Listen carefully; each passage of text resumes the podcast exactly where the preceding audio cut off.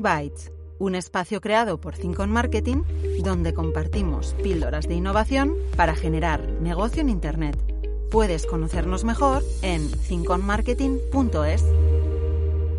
Yo soy Bárbara Monte, consultora de Inbound Marketing y Ventas, y hoy tengo el placer de poder hablar con Antonio Marota, fundador de la agencia creativa El Primo Marvin. Hola Tony, ¿cómo estás? Muy bien, muy bien. A ver qué nos traes hoy. tranquilo, tranquilo, que seguro que lo vas a hacer genial como la otra vez. Bueno, las personas que soléis escuchar el podcast ya conocéis a Tony, porque, bueno, como, como sabéis, nos une una relación profesional muy estrecha, porque es una de, nuestras agencias primas con las que trabajamos. Concretamente con Tony hemos trabajado en proyectos pues súper interesantes en los que se requería un desarrollo creativo. Algunos de los proyectos que se me vienen así a la cabeza son, por ejemplo, pues IMQ, La Salve, Club Marítimo de Labras, Arenet, Cristau Escola o Medical Óptica Audición. La verdad es que llevamos ya unos cuantos años en esto. Sí, sí, ya creo que este tanto me tiene para, para rato todavía, ¿no? Para, para sacar cosas interesantes. Cuando estaba haciendo un poco el guion, digo, madre mía, o sea, sí que hemos hecho proyectos que parece que no, pero ha, ha pasado tiempo. En fin, bueno, Tony, hoy te he traído a Think Bytes para que nos cuentes un poco cuáles son las tendencias creativas en el entorno digital. Pero antes de nada, me interesaría saber tu opinión sobre el nivel creativo actual de las agencias. ¿Crees que estamos en una buena época para las agencias creativas? ¿Cómo lo ves? Quiero pensar que siempre es una buena época, ¿no? Eh, sí es verdad que probablemente en las crisis es cuando la gente en general es más creativa, ¿no? Se suele decir eso, que no, eh, ya hemos pasado crisis de 2008, ahora que está la pandemia otra vez, pues sí creo, pues eso, que no, que, que los momentos de crisis cuando la gente es más creativa y es cuando las marcas también se vuelven un poquito más creativas o más permisivas y dar, mm. eh, dar más libertad a esa credibilidad que, que llega desde las, las, agencias. A nivel como más eh, probablemente histórico, ¿no? a pesar de la pandemia, o sea, como dejando al margen un poquito este momento de crisis, eh, sí creo que se nota un poquito algo que igual ya hemos comentado en algún momento, ese recambio generacional de los departamentos de marketing. ¿no? Uh-huh. Probablemente ese cambio generacional del departamento de marketing de las empresas, de las marcas, ¿no? de las grandes marcas, pues, y de las pequeñas ¿no? y medianas, sí que eh, se nota también eh, a nivel creativo, porque creo que, como otras veces también hemos dicho, ¿no? Es al final el cliente también influye mucho ¿no? en la creatividad que se llega a ver en las comunicaciones. Entonces, el hecho que haya eh, una generación nueva, ¿no? O ese recambio generacional en ese departamento de marketing, donde la formación es distinta, su visión del mundo es distinto, tú eres distinta, su todo es muy distinto, ¿no? Es, eh, tiene otros valores, otras actitudes, o sea, es como es gente de, de, otra forma, hecha de otra manera, ¿no? Porque viene de otra época, pues eso sí que ayuda probablemente, ¿no? A que también la comunicación sea mucho más directa, eh, mucho más fresca, eh, mm. menos institucional, ¿no? Más personal. Eh, lo hemos visto con bancos, hemos visto con incluso instituciones públicas, ¿no? Que empiezan a tener una comunicación, un tono de comunicación mucho más cercano. Entonces, yo creo que sí que, eh, creo que es un momento en ese sentido, ¿no? En que, en que sí esa, hay una transformación o sigue habiendo una transformación hacia acercar o hacer que la publicidad sea menos institucional, menos rígida y como mucho más cercana, mucho más personal, ¿no? Que creo que esto uh -huh. siempre creo que es positivo y, y, y, acerca mucho más pues el cliente o las personas realmente, ¿no? A, a las marcas, que al final es lo que, que, se quiere conseguir, ¿no? O sea, que tenemos una buena cantera de gente Yo creo joven. que sí, creo que sí, creo que sí, creo que sí. Sí, no, y creo que es eso, que realmente, ¿no? Aparte, aparte también por este momento de las crisis que hemos pasado y también la pandemia ahora, ¿no? también hace que crezcan, pues que nazcan nuevas agencias. Nosotros somos un ejemplo probablemente, ¿no? Eh, agencias como más pequeñas igual, con otros tipos de perfil, pero ya ve, empieza a haber como mucha más calidad y, y, y mucho más repartida, ¿no? En, en, en, distintos tipos de agencias, distintos, distintos tipos de perfiles de agencias. Entonces, toda esta mezcla, ¿no? Con, con esta parte de cliente donde realmente pues hay un cambio generacional, creo que, que, puede traer cosas interesantes, ¿no? Bueno, pues, pues bien, bien. Me alegra escuchar esto, ¿no? Porque... Quiero ser bueno, positivo, ya sí, sí, positivo. Sí, sí, sí, sí, es que necesitamos buenas este. noticias. Pues sí, de. Bueno, cuando estaba preparando eh, el guion del podcast y le he puesto el título, me ha sonado un poco raro, porque esto de estar un poco limitando ¿no? las campañas o las estrategias en si son on o si son off, suena un poco como a mundo viejuno, ¿no? ¿No, no, no te parece? ¿No crees que, es, que en realidad no es necesario hacer esta, esta distinción? ¿Tú qué opinas? Sí, sí, sin duda. O sea, creo que, de hecho, ¿no? nosotros que hemos vivido esta transformación, la estamos viviendo todavía, que hemos arrancado, que llevamos muchos años en el sector, sí ha habido un momento en que había distinción incluso entre agencias, ¿no? Una agencia de on, una agencia de off, una agencia de no sé qué. O sea, todas esas barreras, de hecho, incluso internamente las agencias creo que ya, ya no existen, ¿no? Y cuando, sobre todo cuando hablamos de off, y así lo piensas, incluso el off ya no es tan rígido, ¿no? Porque porque ya no existe ese off como lo tenemos en la cabeza, ¿no? Eh, pues eh, es algo físico, es algo que está pues en la calle, ¿no? Pero es que es que en la calle ahora mismo cualquier persona tiene un smartphone, entonces ya no estás limitado a lo que es love, ya se convierte en algo mucho más transversal, ¿no? Tienes eh, el usuario, la persona que va a ver tu, tu, comunicación, tu mensaje, pues tiene acceso a, o sea, estamos hablando de smartphone, 5G, o sea, que decir, realmente es algo mucho más transversal, ¿no? De, ese, estoy en una parada de autobús y de repente veo algo que me interesa en una marquesina, incluso que, aparte que ya son todas, todas digitales, conectadas, etcétera, etcétera, la mayoría, ¿no? Pero aunque fuera solo una marquesina clásica, pues con un smartphone ya puedo acceder a esa información, puedo igual escanear un código que pueda estar en, ese, en, esa, en esa comunicación offline y me lleva a un sitio online en la que incluso puedo hacer una compra directamente con un clic y que incluso por el día mismo me lo traen en casa, ¿no? El servicio ahora de corte inglés que, te traes en el día, en el momento, o sea, localmente, o sea, es algo como muy, muy, muy transversal. Ya, ya creo que no, no existe una versión off como la teníamos en la cabeza, ¿no? De hace igual cinco, igual no, no hace mucho, mucho tiempo, ¿no? Igual cinco años o, diez como muchísimo, ¿no? Ya, ya no existe ese, esa, esa división, yo creo. No puedo estar más de acuerdo. O sea, realmente a mí nunca me ha gustado esa distinción del mundo online y offline. Tampoco me ha gustado mucho que algunas agencias, vamos a decir, tradicionales del mundo off, ¿vale? Que se autodenominaban, ¿no? O un poco o, orientaban su trabajo a medios offline lo que solían hacer, yo como siempre he trabajado he sido especialista en la parte, en el mundo online, al final eh, son espacios, ¿no? O sea, son formatos, son canales online, pero, eh, por ejemplo, muchas de esas agencias lo que, lo que hacían era pensar en el típico spot para que nos entendamos, ¿vale? Que se va a emitir en, una, en pues una televisión donde el usuario, bueno, pues está sentado de una manera X mirando a la televisión y luego ese mismo spot lo que hacían era lo trasladaban a YouTube, ¿no? O sea, ah, mm, tengo luego sí. la planificación de medios ah, y resulta que va en YouTube, claro. Los códigos de comunicación son diferentes de una persona que está eh, que, que, consume YouTube o una persona que está viendo de manera pasiva Telecinco, para que me entiendan. Eh, la atención es diferente. Eh, lo que yo puedo hacer con ese vídeo en, estando viendo Telecinco es una cosa y, y, y en YouTube es otra. O sea, me puedo saltar, en fin, puedo hacer otras cosas. Entonces, son, no se tenían en cuenta ni siquiera estas cosas, ¿no? esas pequeñas cosas. Y poco a poco, yo sí que eh, estoy totalmente de acuerdo contigo. Eh, eh, afortunadamente, pues las agencias creativas sí que han ido, bueno, primero incorporando a gente que, que, que manejara los canales, porque no se trata, ¿no? Al final la creatividad es la misma. O sea, necesitas a gente creativa que desarrolle mensajes que impacten, que llamen la atención y, y, orientados a un objetivo. Pero al final sí que han ido incorporando estos perfiles que conocían mejor esos canales y yo creo que sí que ya estamos en un punto. Claro, nosotros también he de decir que, que estamos en Bilbao, ¿vale? Entonces también en nuestro mercado se mueve igual un poquito más lento que lo que se pueda mover igual en agencias de, de, pues de Madrid o Barcelona, en el que yo siempre digo que nos llevan como, como cinco añitos de, ventaja en, en, este sentido, ¿no? En algunas cosas. Entonces, bueno, pues sí que yo también he visto ese, ese cambio ya por fin y sí que sea eh, cada vez es más raro encontrarte con profesionales que hagan esa, esa, distinción, ¿no? Pero bueno, aún así, bueno, el título de hoy era eh, un poco ese, ¿no? Tendencias no, creativas digitales. Es verdad que probablemente en Credibilidad lo has dicho, ¿no? En Credibilidad tenemos ventajas, eh, o a las agencias creativas en sí, ¿no? Porque sí había, había como, ¿no? Esa distinción entre agencia de on y off, realmente en los creativos en sí, pues lo que decías, eh, tenemos ventaja porque nos da igual, ¿no? Simplemente saber el, el, medio, el formato para adaptar un poquito eh, esa idea o ver cómo poder aprovechar mejor el medio para sacar una idea, ¿no? Que pueda aprovechar mejor el medio. Pero la credibilidad sigue teniendo eh, la misma base, ¿no? Eh, la dificultad es más, pues, en gestionar, aprovechar esas plataformas, gestionar y aprovechar mejor esos medios, esa planificación de manera mucho más transversal que antes y ahí donde se han tenido que poner las pilas, ¿no? Toda la parte de agencias grandes que decías, ¿no? Cuando vas a, eh, pues, obviamente por números, simplemente hay más, pues más recambio generacional, hay más recambio también de profesionales, pues en ciudades grandes, ¿no? Igual tienen esa ventaja, ¿no? De, tener más movimiento. Pero sí es verdad que las agencias grandes, pues al final se han tenido que poner las pilas para, pues eso, ¿no? Dejar de tener esa división y ya verlo todo como un conjunto. Mm, yo creo que eh, te, hablo, yo ya tengo mis años. Cuando yo empecé en todo esto, pues bueno, ahora mismo también hay esta, esta distinción, ¿no? Que están las agencias creativas por un lado y luego esto se, se llevaban las piezas creativas, bueno, a la central de medios que te hacía la planificación, ¿no? Y estaba, eran como, como piezas totalmente separadas.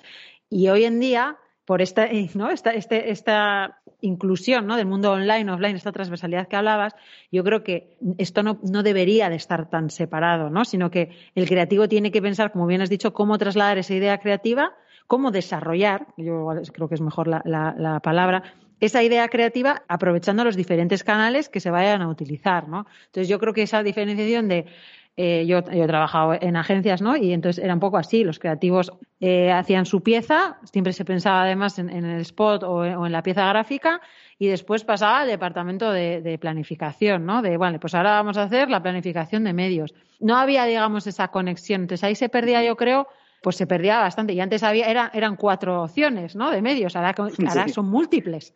Son miles, y miles. Entonces, entonces, eso yo creo que ahora mismo yo creo que estamos en un momento muy interesante y que yo creo que ahora mismo sí que estamos ¿no?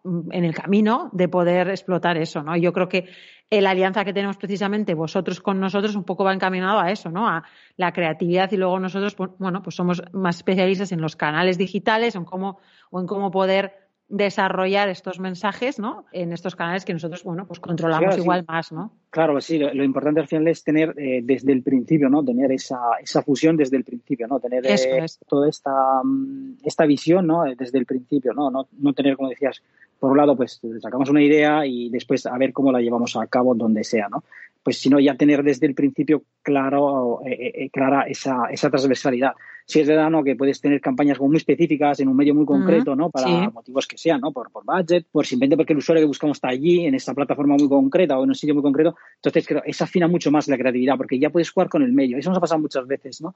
Que la creatividad centrada o bien fusionada, ¿no? Con, con ese departamento, con esa, con esta alianza, por ejemplo, en nuestro caso, ¿no? De, de saber qué medio vamos a tener específico para algunas acciones concretas, pues te permite hacer cosas mucho más interesantes porque, claro, ya aprovechas el medio, ya juegas con él, ya no es, vale, tengo que hacer algo que funcione en todos los sitios, sino que realmente puedes trabajar una idea creativa para un medio específico, después pensar, aunque transmita el mismo mensaje, ¿no? Pero que la idea se modifique y se adapte mucho a ese formato, ¿no? Que no sea eh, exactamente lo mismo para todos los sitios. Que el propio soporte en sí, ¿no? También juegue o entre dentro de esa creatividad.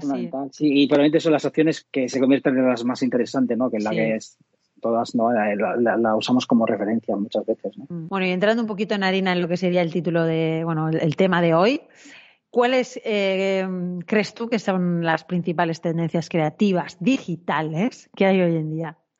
Un poco yendo en contra de, lo que acabamos de decir ahora mismo. Sí, no, porque lo de las digitales. Bueno, igual este año, este año justo eh, tiene sentido, y te digo un poco por qué no, porque creo que tiene sentido el tema de digitales, porque llevamos un año en el que hemos estado encerrados en casa. Entonces, nuestra única ventana al mundo eh, ha sido pues Internet, ¿no? Ha sido pues ese acceso digital eh, que ha sido nuestra ventana al mundo. Entonces, sí que probablemente las, estas tendencias han sido solo digitales por, por motivos obvios, ¿no? Porque no hemos podido hacer otra cosa. Y, y, por otro lado, pues este año, justo eh, por ese motivo, es algo, es algo raro, ¿no? Porque normalmente todas las tendencias, ¿no? Igual en distintos sectores, también en el publicitario, obviamente, siempre tira, ¿no? del arte, del cinema, de la música, o sea, tira de, todos esos ambientes como más, eh, más artístico, ¿no? Con más inspiración. Entonces, este año justo que hemos tenido que estar encerrados, pero el único medio que hemos podido tener y consumir eh, ha sido pues digital. Entonces, todas probablemente las tendencias ¿no? que, que, hemos visto, ¿no? que se han creado, pues han sido pues digitales y a la vez probablemente este año la única diferencia que en vez que, ser eh, de profesionales, ¿no? Porque, como decíamos, estrenos de cines, estrenos de, arte o estrenos de, nueva música, etcétera, etcétera, siempre han, influenciado mucho en, la creatividad. Y en este caso, al estar pues, en un año tan raro, pues la gente, pues entrada en casa, pues ha, dado rienda suelta a su creatividad y muchas veces las tendencias que hemos visto a lo largo del año han sido muchas y, muy, eh, y se han resuelto de manera muy rápida, ¿no? Han pasado de, eh, de ser de moda de manera muy rápida pero ha sido probablemente de, de gente no profesionales, ¿no? De, gente que de repente, he visto casos, ¿no? De chavales que se han convertido en, en, un grupo de repente de música contratado por, por Music, creo que era, ¿no? Eh, que además eran de Victoria, ¿no? Eh, con esto de la pandemia. O sea, ha habido muchos casos o, vídeos virales, eh, ha habido pues, miles, pero, pero sí ha sido un año raro en ese sentido, ¿no? Y probablemente una de las herramientas ¿no? que, que, que ha dado un poquito empuje a este, a este fenómeno eh, seguramente ha sido TikTok, porque ya venía del año anterior con mucho empuje, pues a estar un año encerrados en casa con esta nueva herramienta, pues ha habido una expresión brutal, ¿no? Ha habido un crecimiento exponencial de la herramienta, pero que sí ha generado un, casi un lenguaje nuevo, ¿no? Que, que, es muy interesante. De hecho, incluso el señor Instagram ha tenido que, ¿no? Eh, Instagram, pues, de, de, Facebook, han tenido que, que también pues seguir esa, esa nueva, ese nuevo lenguaje ¿no? de TikTok y adaptar un poquito su herramienta, su plataforma para que también tuvieras casi funciones muy, muy parecidas. Porque la herramienta de, de TikTok sí ha dado esa, esa posibilidad de, pues eso, de dar rienda suelta a la creatividad y haciendo cosas, ¿no? Haciendo cosas y que la gente, pues de, de, a pie, de repente se convierta en, en, fenómenos, ¿no? Eso ha sido probablemente lo que más eh, destacaría, ¿no? Eh, eh, en este momento, ¿no? Es ese lenguaje nuevo que, pues, probablemente ha sido creado, pues, casi de, de esa herramienta. Sí, eh, estoy de acuerdo. Y luego también hay otra cosa, ¿no? que es el tema de la producción. Yo mmm, tengo la sensación, no sé, igual estoy equivocada, porque aquí el que está al día a día eres tú, de que eh, yo me acuerdo, bueno, cuando trabajaba yo en agencia, en algunas campañas también es así, ¿no? Se cuidaba muchísimo la producción de todas las piezas, ¿no? O sea, aunque fuera en una red social, o sea, ahora tengo la sensación como que tiene que haber como un estándar de producción, ¿no? O sea, eh, mínimo, o sea, que, pero que ya no es tan importante. O sea, que es más importante igual la frescura, la rapidez eh, que tengan las marcas ¿no? a la hora de comunicar, que igual tener una, una superproducción. No sé si me entiendes. Sí, sí, eso nos ha pasado, nos sigue pasando, ¿no? Eh, de hecho, eh, con los clientes como más grandes que tenemos, nos pasa eso, ¿no? Cuando, pues, cuando tienes, pues eso, como proyectos grandes, donde hay presupuesto, donde hay, pues, infraestructura para tener producciones, muchas veces, pues, ese tipo de, de producción está fuera del lenguaje que es de las redes, ¿no? De las plataformas. Y muchas veces incluso tu pieza puede no encajar en esa plataforma porque se sale porque tiene demasiada calidad, porque tiene demasiada producción, ¿no? Y, y mientras lo que, todo lo que tú ves, empiezas a, a, acostumbrarte a ellos, son producciones mucho más rápidas, mucho más interesantes, mucho más divertidas, pero mucho más fresca, ¿no? Y, sí. y, y ese, ese es como un lenguaje nuevo, creo que, que, que ya, ya, ya viene, ya viene sí. creciendo, ¿no? Poco a poco, pero con esto de TikTok ya ha sido pues, pues un poquito extremo, ¿no? Sí. Eh, TikTok pues le ha dado como un empujón, ¿no? A pasar de, de ese Instagram muy cuidado a pasar a esas piezas de TikTok donde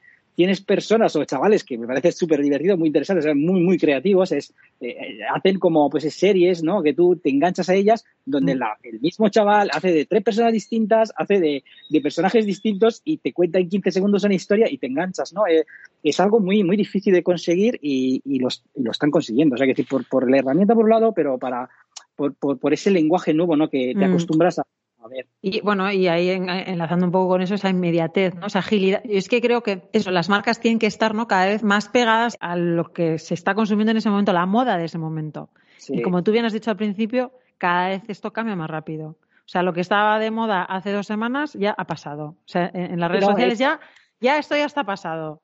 Sí, o sea, sí, ahora sí, eso es el nuevo, este no es el de TikTok, es este otro, ¿no? O sea, es como...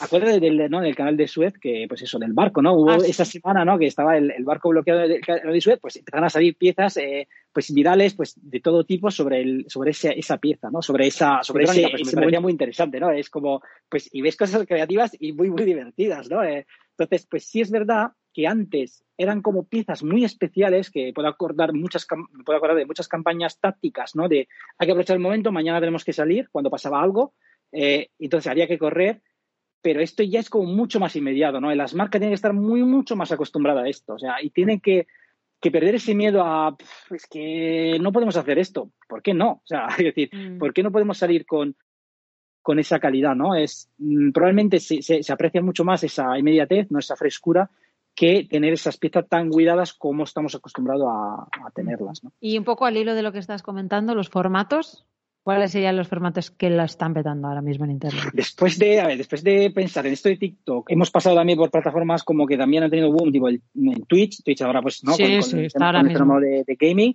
Nosotros tenemos, pues, sabes, ¿no? Que tenemos clientes también que están en este sector, pues eh, eh, es un espacio ahora mismo en crecimiento brutal se ha pasado ahora, se, se, empieza a hablar, o bueno, ya, ya, ya lleva un tiempo, pero de OnlyFans, que es como el siguiente ¿no? paso, que a ver si incluso las marcas se van a meter ahí, que es como ya me parece como ya la, lo más, ¿no? Si incluso las marcas empiezan a tener un OnlyFans ya sería, sería lo máximo. Probablemente hablando de, de formato, lo que sí lo, lo, ha petado, o sí ha sido como el momento en que podemos decir que ha cambiado algo, ha sido el streaming. Ha sido el streaming porque si te das cuenta, tenemos el ejemplo, creo que es un ejemplo muy, muy interesante, de las campanadas de Nochevieja. Las campanadas uh -huh. de Nochevieja este año, eh, Ibai Llanos, ¿no? El, el, sí. pues eso, es el, youtuber realmente, ¿no? Que, todos, todos conocen realmente, pues ha superado incluso las campanadas de, pues, de la tele, ¿no? Que es algo como, eh, es, un, es algo que es un evento muy, muy pequeño, pero indica, es un indicador que dice que algo ha cambiado, ¿no? Que, que algo ya no, esto ya no va a ser como antes, ¿no? Ya es definitivo.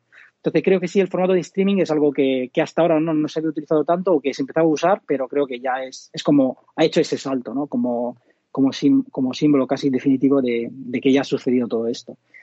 Y sí tengo dudas, o igual me parece interesante pensar en siguientes pasos, ¿no? En plataformas, por ejemplo, de formatos, eh, pensando en formatos, pienso en las plataformas, en Netflix, en Prime, en HBO, todas estas plataformas en Disney Plus, ¿no? Donde son plataformas de pago, eh, donde sí entra, ¿no? Algo de, de comunicación o de, de, publicidad, pero no es otra, otra plataforma al uso como tenemos las redes sociales, donde sí podemos mm. entrar y hacer cosas interesantes, etcétera, etcétera. Entonces ahí lo, lo, interesante es ver qué pasa, ¿no? ¿Qué pasará? Es, se van a abrir, eh, van, vamos a tener formatos especiales para esos espacios, se van a abrir al branding con, content mm. de manera muy, muy, muy, muy brutal. Entonces, pues ya no vas a tener un espacio de comunicación allí para poder contar lo que quieras, pero sí igual las marcas pueden meter, meterse en esos espacios de otra forma, porque al final son plataformas en las que los usuarios, la gente pasa mucho tiempo, mm. eh, tiene mucha afinidad, pues no empieza a querer esas marcas porque le dan eh, le dan mucho placer, ¿no? Al final, pues mm. las series, las producciones tienen, tienen muchísima calidad y, y, es un tipo de entretenimiento muy nuevo dentro de lo que dentro de lo que cabe y me parece algo interesante de tener de tener mm, pues así en, en, en la cabeza. Y lo siguiente, que creo que es como lo último que me gustaría destacar, es como que todavía no sé para qué va a servir, pero es algo que viene del, de la tecnología del blockchain, que probablemente uh -huh. todavía no sabemos, ¿no? ¿no? No, sabemos qué va a pasar con ello, pero sí se empiezan a ver cosas, ¿no? El, es, estoy hablando de los tokens no fungibles, que son los NTF, que llaman así, ¿no? Que son como esas claves criptográficas que, que se están utilizando ahora mismo para vender piezas digitales únicas, ¿no? Es como el, obras de artes que ya han valorado en millones de euros, se empiezan a vender, se empieza a vender el primer tweet, todavía no el, el, ambiente publicitario, nuestro sector, todavía no se ha metido allí, pero no sé si esa tecnología ¿no? que viene del, del blockchain, ¿no? que esto da para hacer otros cinco podcasts. Sí, sí. Es, muy, es, algo pues interesante, pero muy complicado. Podemos ¿no? invitar a, a Xavi Tranche también a esa tertulia, pues que sí, seguro pues que sí, también tiene muchas cosas que decir. Es algo muy interesante ¿no? del blockchain, de, de, todo lo que viene del Bitcoin, ¿no? el Bitcoin que, que, se apoya en esa tecnología, y de esa tecnología pues na, nacen esos tokens no fungibles, que son esos NTF, que lo que hacen es convierten una pieza digital en algo único, ¿no? en algo como si fuera firmado de, de su artista, que nos confirma que esa pieza es la de verdad, ¿no? Es la, la única. Uh -huh. y, y, le da valor. Entonces, todavía no estamos en eso, todavía no, no ha pasado nada, no ha habido una transformación o no ha entrado en nuestro sector, pero es algo que probablemente de alguna forma esa tecnología nueva nos va a afectar, ¿no? O va, va a traer cambios en nuestro sector, que todavía no sabemos ni, ni sé en qué dirección pero probablemente va, va, a pasar, ¿no? Va a pasar. Uh -huh. Eso me parece como interesante, ¿no? Muy, muy raro, pero interesante. Bueno, bueno, muy interesante. Aquí ya me has dejado pensando, bueno, voy a estar todo el fin de semana pensando en el tema del blockchain. no sé yo. Sí, sí, no, porque realmente es algo pues eso, que no, que, que está muy lejos ahora mismo de, de, nuestro sector, de momento, pero en, en seis meses, pues eh, también se está de, democratizando por el, esa información más con el tema del Bitcoin, ¿no? Que es algo pues, eso, uh -huh. que se ve mucho y, y en que grandes marcas, grandes bancos se han metido. Y esta tecnología de fondo que está detrás de ese Bitcoin realmente pues también sigue creciendo y por ahí, pues el hecho que se empieza a meter en el mundo del arte probablemente llegará al nuestro también, ¿no? Porque además la publicidad siempre lo decimos, ¿no? Es como el, el, el que se intenta mover lo más rápido posible, ¿no? Adaptarse y estar donde, donde, donde están todos, ¿no? Entonces, por eso digo que igual puede ser interesante ver qué pasa ahí en el futuro. Bueno, Tony, lo has adivinado. Hemos llegado al final y ahora ya sabes lo que te toca. Nos, me tienes que dar tus tres consejos de hoy para hacer una campaña creativa en Internet. Pues una campaña de Internet, tres consejos, pero no sé si puedo dar tres consejos. Eh, sí es verdad que creo que la última vez no dimos como tres claves como para la credibilidad en general, ¿no? Para, para poder hacer unas buenas campañas, ¿no? Pero eh, probablemente si tengo que pensar en una campaña creativa o muy creativa, me centraría probablemente en una sola cosa, es que sea una gran historia. O sea, que sea una gran historia. No pensar tanto en el, en el formato, en el cómo, no sé qué, pero que, que sí realmente sea interesante lo que quieras contar, ¿no? Y que conviertas esa campaña no sea una campaña al uso, sino que sea una gran historia que se convierte en campaña, no al revés. Me quedo con eso, también le voy a dar vueltas, ¿eh? bueno, muchísimas gracias, Tony, por tus consejos. Siempre es un placer tenerte con, con nosotros en, en Think Bytes. Y te espero en siguientes episodios. ¿eh? Yo amenazo siempre con, con volverte a traer. Pues eh, genial, pues aquí, aquí, aquí me encontrarás.